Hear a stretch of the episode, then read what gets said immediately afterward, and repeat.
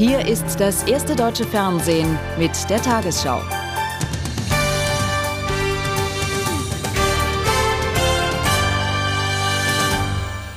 Guten Abend, meine Damen und Herren. Nur vier Tage nach dem Bombenanschlag in der saudischen Hauptstadt Riyadh hat eine Reihe von Terrorakten die marokkanische Hafenstadt Casablanca erschüttert. Dabei wurden 41 Menschen getötet und 100 verletzt. Mehr dazu später in der Sendung. Doch zunächst zu einem schweren Busunglück in Frankreich. Wieder war ein deutscher Reisebus betroffen.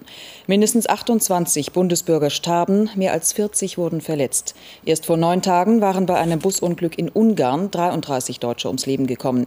Der jetzt in Frankreich verunglückte Bus kam aus Niedersachsen. Mit mehr als 70 Passagieren an Bord ist er auf der Autobahn A6 bei Dardilly in der Nähe von Lyon bei regennasser Fahrbahn ins Schleudern geraten und hat sich überschlagen.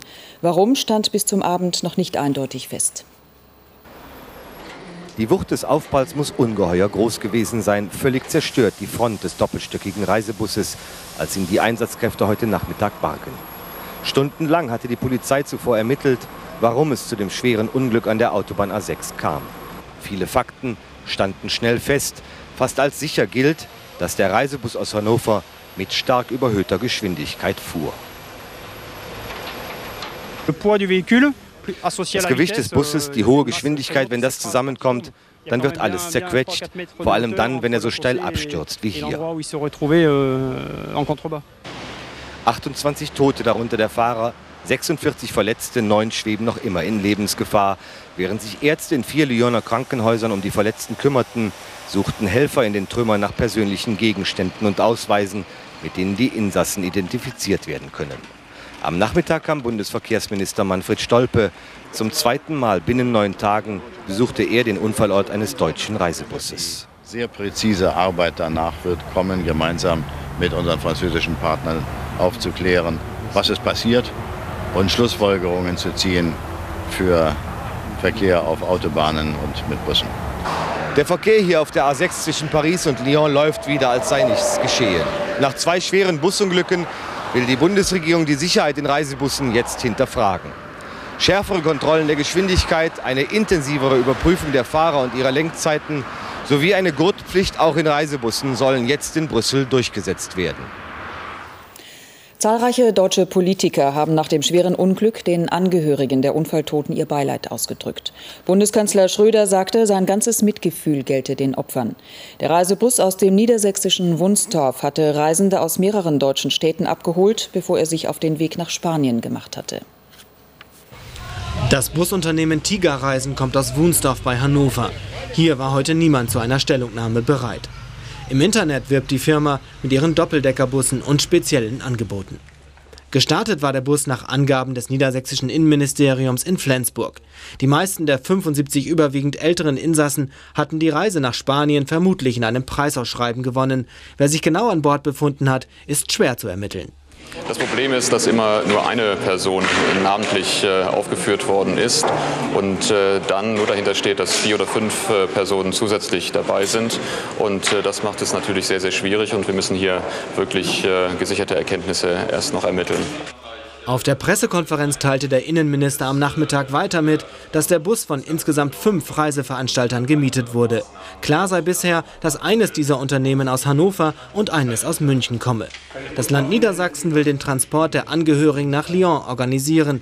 Wann das sein wird, steht noch nicht fest. Nach dem schweren Busunglück hat das Auswärtige Amt eine Hotline eingerichtet. Angehörige können sich an die Berliner Nummer 030 5000 1000 wenden. Nach dieser Tagesschau berichtet das erste in einem Brennpunkt ausführlich über das Unglück bei Lyon. Und nun zu den Bombenanschlägen in Casablanca. Fast gleichzeitig detonierten in der vergangenen Nacht fünf Sprengsätze und töteten 41 Menschen.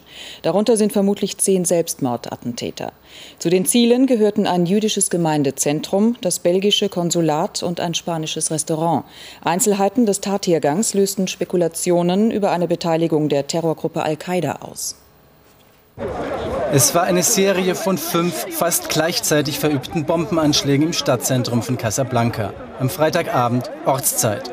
In einem Luxushotel in der Altstadt, auf einem jüdischen Friedhof und vor dem Zentrum der jüdischen Gemeinde detonierten Autobomben.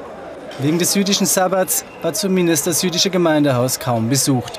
Am schlimmsten getroffen wurde das spanische Kulturzentrum.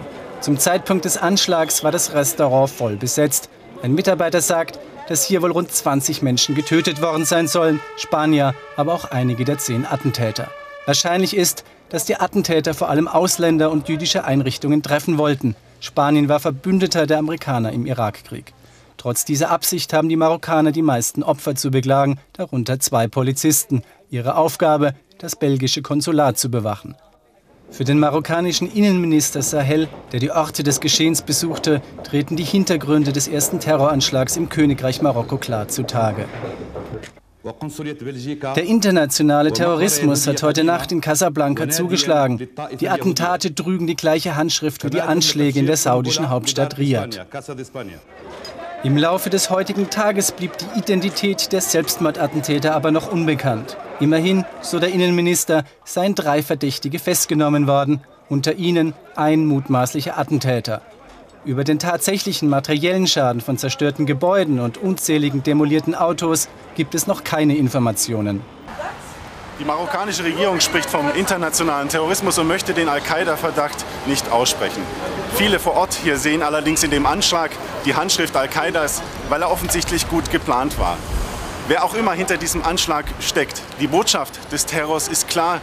Ausländer sind unerwünscht. Die Menschen hier wissen, in Zukunft werden weniger Touristen nach Marokko kommen. Nach den jüngsten Terroranschlägen und aufgrund von Hinweisen auf weitere Attentate rät die Bundesregierung von Reisen auch nach Tansania ab. Bereits gestern hatte das Außenministerium dazu aufgefordert, von nicht unbedingt notwendigen Reisen nach Kenia abzusehen. Touristen in Kenia wird die Ausreise empfohlen. Kurz vor dem ersten Treffen zwischen dem israelischen Premier Sharon und seinem palästinensischen Amtskollegen Abbas ist im Westjordanland ein Selbstmordanschlag verübt worden. Im jüdischen Viertel von Hebron sprengte sich ein Mann in die Luft und riss einen israelischen Siedler mit in den Tod. Ein zweiter Israeli wurde schwer verletzt. Der Täter war als gläubiger Jude verkleidet. Ungeachtet des Anschlags soll das Treffen von Sharon und Abbas in etwa einer halben Stunde beginnen. Die Slowaken haben sich in einer Volksabstimmung mit großer Mehrheit für den EU-Beitritt ihres Landes ausgesprochen. Mehr als 92 Prozent der Wähler stimmten mit Ja, berichten slowakische Medien. Nach ersten Hochrechnungen lag die Wahlbeteiligung bei knapp 52 Prozent. Das sind nur wenig mehr als erforderlich. Bei einer Wahlbeteiligung von weniger als 50 Prozent wäre die Abstimmung ungültig gewesen. Mit einem drastischen Abbau von Steuern, Subventionen und Lohnnebenkosten will die FDP die lahmende Wirtschaft in Schwung bringen. Einen entsprechenden Antrag verabschiedete der Bundesparteitag der Liberalen in Bremen. Dort wurde auch die FDP-Generalsekretärin in ihrem Amt bestätigt. Allerdings erhielt Cornelia Pieper nur rund 61 Prozent der Delegiertenstimmen. Ein strahlendes Lächeln für ein mageres Ergebnis. Generalsekretärin Pieper ist umstritten, weil sie den Freidemokraten bisher wenig Profil verliehen hat. Angesichts dreier in Ostdeutschland bevorstehender Landtagswahlen ist sie aber für Westerwelle derzeit unverzichtbar. Wir haben die Renaissance der FDP im Osten geschafft und das ist das beste Ergebnis, was die FDP in den letzten zwei Jahren erreicht hat. Die Beschlüsse zur Wirtschafts- und Finanzpolitik gehen in zentralen Punkten weit über das Reformprogramm der Bundesregierung hinaus.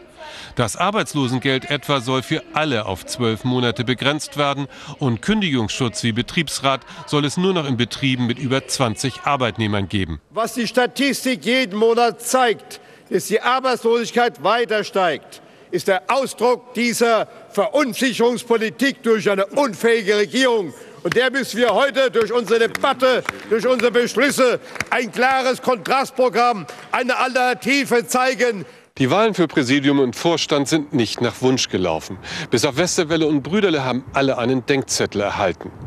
Weil das Unbehagen am Kurs der Partei und ihrer öffentlichen Darstellung weit verbreitet ist.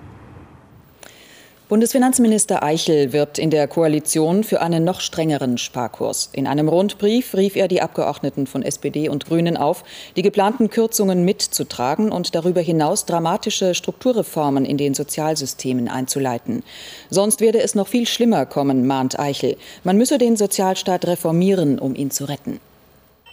Gegen die geplanten Sozialreformen haben in Berlin etwa 10.000 Menschen protestiert. Der DGB und die Dienstleistungsgewerkschaft Verdi hatten aufgerufen, um gegen Sozialabbau und Einschnitte im Gesundheitswesen zu demonstrieren. Der Griff in die Tasche der Arbeitnehmer verdiene den Namen Reform nicht. Auf der Abschlusskundgebung bezeichnete die stellvertretende DGB-Vorsitzende Engelin Käfer die Agenda 2010 als sozial ungerecht. Außerdem forderte sie erneut ein Vorziehen der Steuerreform zur Entlastung von unteren und mittleren Einkommen. Wer beim Telefonieren mit dem Handy am Steuer erwischt wird, muss künftig mit einem um 10 Euro höheren Bußgeld rechnen. Statt 30 Euro soll es ab Mitte des Jahres 40 Euro betragen. Bundesverkehrsminister Stolpe plant nach Auskunft eines Sprechers außerdem, das Telefonieren am Steuer ohne Freisprechanlage mit einem Punkt in Flensburg zu ahnden. Bund und Länder seien sich darüber bereits einig, so das Ministerium. Und nun zum Sport in der Tagesschau und damit zur Fußball-Bundesliga. Heute wieder mit Reinhold Beckmann. Ja, eigentlich kennen wir Rudi Völler als treuen Fan von Bayer Leverkusen. Die Heimspiele der Konzernelf lässt er nur selten aus. Heute aber war Rudi Völler in einem anderen Stadion zu Gast, bei echten Siegertypen sozusagen. Um 17.33 Uhr überreichte der Teamchef seinem Kapitän die Meisterschale. Übrigens die fünfte deutsche Meisterschaft für Oliver Kahn. Und für Freunde der statistischen Werte sei gesagt, dies ist der 18. Meistertitel in 39 Bundesliga-Jahren für den FC Bayern. Die Suche nach dem dritten Absteiger von heute unter anderem in Leverkusen statt. Das ohnehin schon aufgeblähte Führungspersonal von Bayern 04 hat unter der Woche weiteren Zuwachs erhalten. Klaus Augenthaler soll den Konzernangestellten in kurzen Hosen helfen, ihr Fußballherz wiederzufinden. Es ist schon tragisch, was da unter Bayerkreuz passiert. Schließlich war Leverkusen in der letzten Saison noch die zweitbeste Mannschaft Europas und hofft jetzt auf die glückliche Hand eines Niederbayern. Der personifizierte letzte Hoffnungsschimmer, er hat einen Namen. Klaus Augenthaler. Vier Trainingseinheiten mit Bayer 04 Leverkusen und die Mannschaft präsentierte sich als spielfreudige Einheit. Die Führung bereits nach acht Spielminuten vorausgegangen, ein schwerer Fehler von Thomas Hessler und das 1 zu 0 durch den Mann, der vor der Saison von 1860 München nach Leverkusen wechselte, Daniel Birovka. Die Gastgeber danach mit zahlreichen weiteren Möglichkeiten, aber der zweite Treffer erst kurz vor der Pause durch den besten Spieler auf dem Platz, durch Dimitar Berbatov. 2 zu 0, der Halbzeitstand, aber Manager Kalmund alles andere als relaxed. Zu viel hat er erleben müssen während dieser Chaos-Saison. Aber die nächste Beruhigungstablette keine drei Minuten nach dem Seitenwechsel verabreicht durch Marco Babic gegen erschreckend schwache Münchner. 3 zu 0 der Endstand und die wichtigste Aufgabe für Klaus Augenthaler nach dem Spiel, bremsen. Jetzt halten wir erstmal den Ball flach und jetzt haben wir noch gar nichts erreicht. Und dann werden wir sehen, dass wir noch mal einen Schritt weiterkommen. So wie der ersten Halbzeit haben sie richtig gut Fußball gespielt, einer für den anderen. Und das müssen wir in Nürnberg. Gefeiert wurde heute trotzdem zum einen die wichtigen drei Punkte und zum anderen das letzte Bundesliga-Heimspiel von Ulf Kirsten. Und der möchte natürlich nächste Woche als Erstligist abtreten. Ja, ausgerechnet kurz vor dem Schlusspfiff der Saison nimmt sich Bielefeld seine Krise. Zum ersten Mal in der Rückrunde stehen die Ostwestfalen auf Platz 15. Seit vier Spielen sind sie ohne Sieg und auf dem Weg, das alte Klischee zu bestätigen, doch nur eine Fahrstuhlmannschaft zu sein. Da wird das Gastspiel in Rostock zum Überlebensspiel, zumal Hansa mit einem Sieg gegen Bielefeld dann endgültig gerettet wäre. In solchen Momenten wachsen Spieler über sich hinaus, die vorher keiner auf der Rechnung hatte. Der Hansa-Mann aus Ghana ist so einer Gottfried Aduobe, Lieblingsschüler von Armin Fee mit seinem ersten Bundesligator. 1 zu 0 für Rostock nach acht Minuten. Auch Bielefeld gefährlich. Kopfball Borges. Matthias Schober mit tollem Reflex. 1 zu 0 zur Pause. Dann wurden die Rostocker immer stärker. Rade Priza an den Pfosten und Armin Fee am Verzweifeln. Drei Minuten später Marco Vorbeck, der Junge aus dem mecklenburgischen Neubuko. 2 zu 0 in der 56. Minute. Die Entscheidung dann nach 85 Minuten. Antonio Di Salvo abgefälschter Schuss. Das 3 zu 0. Ein hochverdienter Sieg der Rostocker. Das ist unglaublich. 3-0 zu Hause, letzte Heimspiel und diese Zuschauer im Rücken, das ist, äh, das ist unglaublich. Adu Obe und sein Ziehvater freuen sich mit Hansa auf das neunte Jahr Bundesliga in Folge. Und Bielefeld muss auf den letzten Spieltag hoffen. Tja, mein lieber Gottfried. Also Leverkusen siegt, hat jetzt 37 Punkte. Bielefeld verliert, hat damit 36 Punkte. Da genügt Hannover 96 eigentlich ein Punkt für den Klassenerhalt. Doch was sich dann heute Nachmittag in der AWD-Arena gegen Angstgegner Gladbach abspielte, war für die Nerven vieler Beteiligter ein bisschen zu viel des Guten. Für Hannover begann das Spiel so, wie sie es sich gewünscht hatten.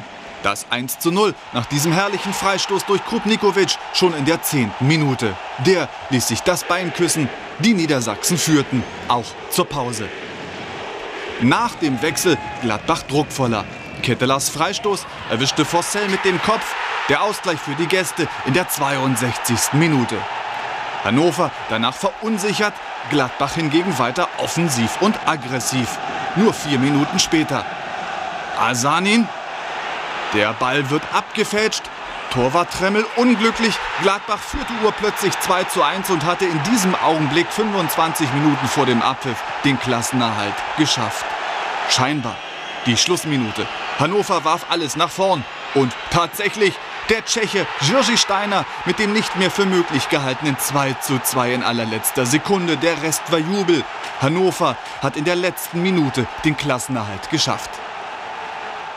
Tja, also Rostock und Hannover 96 haben sich damit endgültig vor dem Abstieg retten können. Hier sind die weiteren Resultate des 33. Spieltages. Bayern schlägt Stuttgart 2 zu 1, dank zwei Toren von Giovanni Elber, der damit die Torjägerliste mit 21 Treffern anführt. Kaiserslautern mit Trainer Gerrit sichert sich mit dem 0 zu 0 den Klassenerhalt. Dortmund gewann somit in der Rückrunde kein einziges Auswärtsspiel. Ein wichtiger Punkt für den HSV in Sachen UEFA Cup durch Rahns Freistoß acht Minuten vor dem Ende in Bochum. Und Bremen gewinnt erstmals in der Rückrunde drei Spiele in Folge und ist damit wieder auf UEFA Cup Kurs. Jürgen Röbers VfL Wolfsburg siegt gegen seinen alten Verein Berlin. Dritte Niederlage in Folge damit für Hertha. Und eins haben wir noch, im letzten Heimspiel für Cottbus gab es einen 2 zu 1 Sieg gegen Mitabsteiger Nürnberg. Der Blick auf die Tabelle. Dortmund einen Punkt vor Stuttgart und damit mit den besseren Chancen auf den direkten Champions League Platz. HSV und Werder auf den UEFA Cup Positionen, können aber noch von Hertha am letzten Spieltag überholt werden. Die zweite Hälfte der Tabelle. Jetzt wird gerechnet. Gladbach 39 Punkte, Tordifferenz minus 5. Leverkusen 37 Punkte, Tordifferenz minus 10. Und Bielefeld 36 Punkte, Tordifferenz ebenfalls minus 10. Das heißt, Gladbach sollte es eigentlich geschafft haben. Am letzten Spieltag geht es auf den Bückeberg gegen den SV Werder. Leverkusen spielt in Nürnberg und Bielefeld mit der schlechtesten Ausgangsposition empfängt Hannover 96. Das Ende aller Zahlenspiele dann am nächsten Wochenende. Oder besser jetzt mit Ellen Arnold. Damit sind wir bei den Lottozahlen. 1, 10, 22, 35, 37, 44, Zusatzzahl 3, Superzahl 3. Die Gewinnzahl im Spiel 77. 2, 6, 8, 3, 3, 7, 1.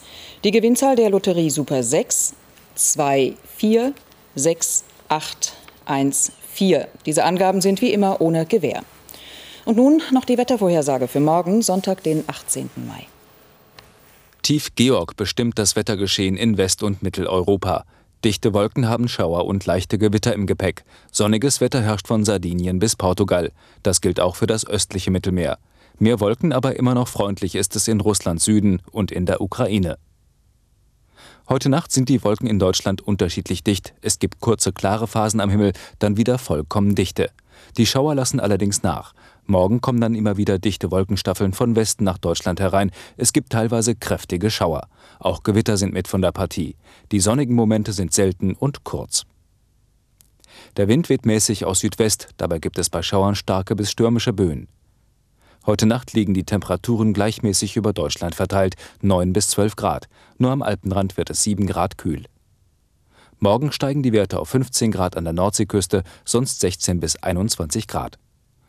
Montag noch durchwachsenes Schauerwetter, dann wird es von Süden her trockener und freundlicher.